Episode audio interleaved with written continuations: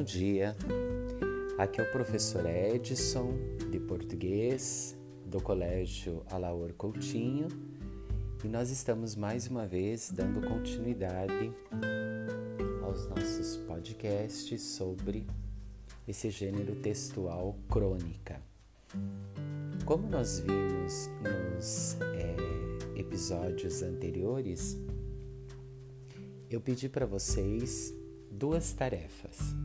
A primeira tarefa, para aqueles que perderam o primeiro podcast, era para você listar assuntos do cotidiano, coisas que acontecem no dia a dia que podem servir de inspiração para se escrever uma crônica. A segunda tarefa era para você relatar as características do leitor deste gênero textual. E hoje, depois que nós finalizarmos a última parte da crônica O Gato Cego, vocês terão então mais uma tarefa para nós é, fecharmos essa primeira parte, na verdade, né, sobre o gênero textual. Então vamos finalizar esta crônica Gato Cego de Arthur Datavo. Esse gatinho cego já mexeu demais comigo. Veio cheio de ensinamentos sobre o meu e o nosso egoísmo. É um oprimido e nós, seres humanos, só gostamos de nos identificar com os opressores ou de versões disfarçadas da opressão. Os bonitos, os fortes, os ricos, os vitoriosos. Ele jamais será aquele bicho que se tem para mostrar, com orgulho, para o que lindo, que graça, que porte, que beleza. Não.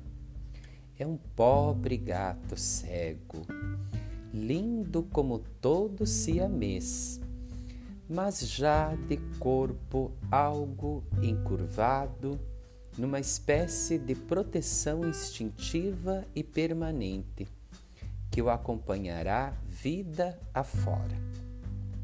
Pronto a se recolher em defesa, tal e qual as pessoas machucadas e temerosas que passam para o corpo encolhimentos, posturas defensivas, num gesto sempre preparado para a retirada, medo de ser na expressão gestual e corporal, uma espécie de pergunta vaga ao desconhecido sobre o que estou fazendo aqui, por que vim para sofrer? Não, não tenho grandeza, nem tempo para esse gato, que já me esfregou na cara tanta verdade sobre a mesquinhez do meu afeto, sobre a minha ínfima capacidade de doar, sobre a minha falta de grandeza por não lhe limpar a remela. No plano objetivo, o da vida, eu não tenho como criar. Saio de casa, escrevo muito para vários lugares. Minha vida não permitirá a dedicação que merece. Preciso encontrar alguém melhor do que eu, com mais condições de tê-lo e amá-lo pois ele já adquiriu a ternura irresistível dos fracos, a grandeza que vai nascendo da derrota, o ar solitário de quem jamais agredirá ou será mal, de quem adoeceu para melhorar, de quem já é carente e excita a adivinhação do próximo capaz de amá-lo é gato para quem queira pôr à prova a grandeza da alma, que não tenho. E mesmo a que me resta, não poderá ser exercida, pois meu tipo de vida não ma permite. É um gato de Natal, uma vida à espera de doação, perdão, remissão, expiação, coragem, capacidade de amar. Se você é assim, ou conhece alguém assim, por favor, escreva para o cronista e o gato será seu. Culpado, embora, terei ajudado a dar-lhe um amor que não possuo ou não tenho como transformar em gesto. PS.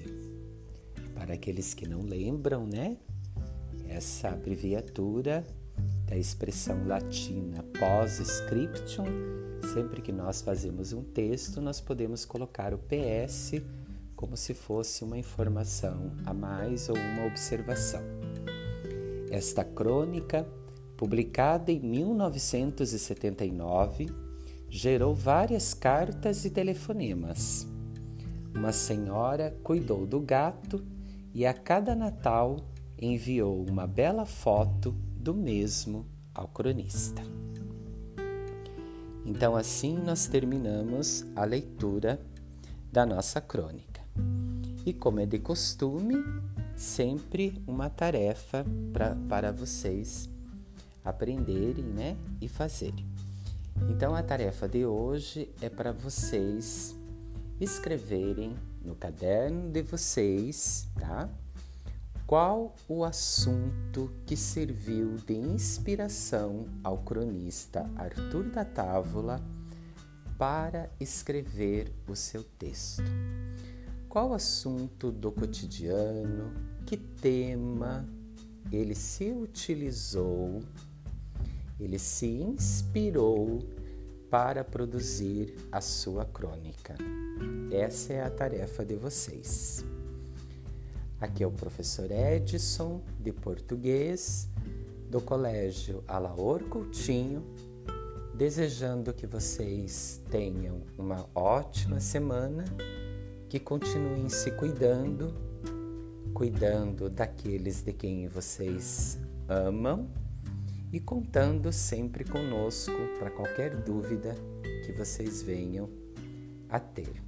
Fiquem com Deus um grande abraço, professor Edson, de português do Colégio Alaur Coutinho.